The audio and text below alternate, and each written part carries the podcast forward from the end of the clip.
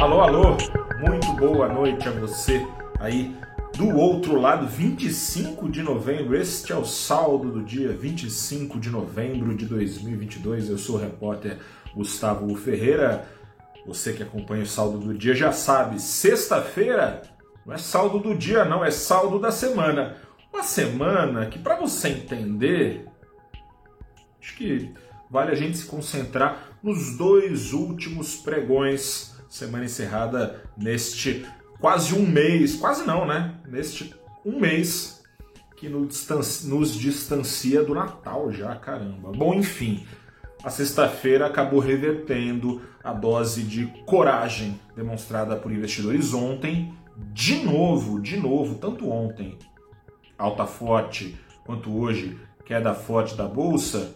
Quem esteve no centro das atenções? Ele mesmo, Fernando Haddad, potencial, é o que dizem, potencial ministro da Fazenda. Especulação ontem de que Haddad teria ou terá o economista Pécio Aida a tiracolo, animou investidores e bastante para você aí ter ideia, se você perdeu o pregão passado enquanto acompanhava a estreia do Brasil na Copa, o Ibovespa ontem fechou com uma disparada de 2,7% e com 92 das 92 ações no positivo. Eu nunca tinha visto isso, confesso. Não lembro, pelo menos. Pairava ontem a expectativa de que a moda Antônio Palocci, que foi ministro da Fazenda nos primeiros governos de Lula, a moda Palocci poderia vir um manda-chuva da economia que seja da ala política, mas que coordene nomes técnicos no governo ao gosto do mercado. Não foi descartada essa possibilidade hoje, mas também não foi confirmada, e na dúvida, já no começo do dia, investidores realizavam parte desses lucros. Foi nesse clima de desconfiança que o mercado teve sua sensibilidade colocada à prova por Haddad. Hoje ele teve a chance de apagar as dúvidas sobre a política fiscal do próximo governo. Ele teve em evento promovido pela Febraban. Falhou miseravelmente nessa missão. Ele teve representando o presidente eleito, Luiz Inácio Lula da Silva, falou, falou, falou, falou, falou bastante de economia, defendeu, por exemplo, reforma tributária e em relação a isso o mercado está de acordo.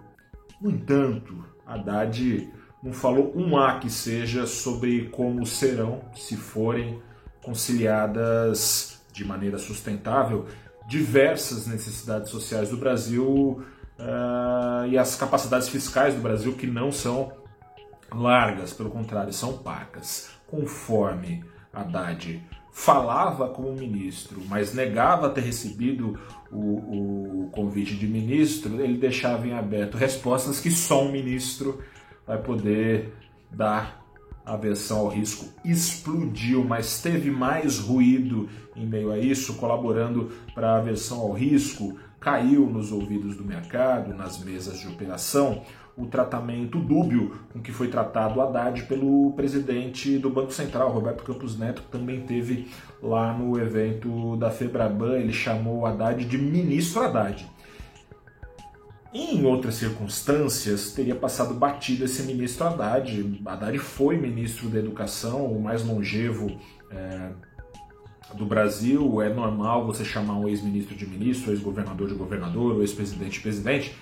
Mas o mercado ouviu esse ministro Haddad da seguinte forma: que sim, será Haddad o ministro da Fazenda, e que não, não é possível confiar que ele dará conta do desafio da economia brasileira pelos próximos quatro anos. Resumo da ópera. Hoje, o Ibovespa, principal índice da Bolsa, caiu e não caiu pouco, 2,55%, não com 92 ações no negativo, 91, quase tudo.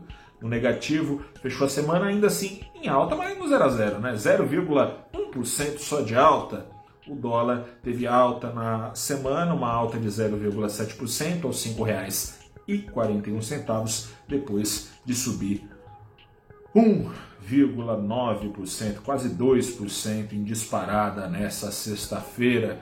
Semana que vem, notícias dão conta de que Lula em pessoa vai negociar a PEC da transição. Cansou de deixar o pessoal negociar por ele, vai tentar ele resolver a questão, vai ele negociar pessoalmente, é o que parece, com deputados e senadores, enfim.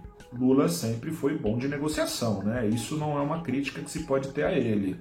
Vamos ver se ele consegue tirar do papel essa PEC de transição, seja lá qual for a certeza que o mercado tiver, uma incerteza pelo menos boa ou ruim a certeza, uma incerteza deve sair da frente, semana tende a ser de novo nervosa. Tomara que não. Um grande abraço para você. Boa noite, bom fim de semana, até a próxima.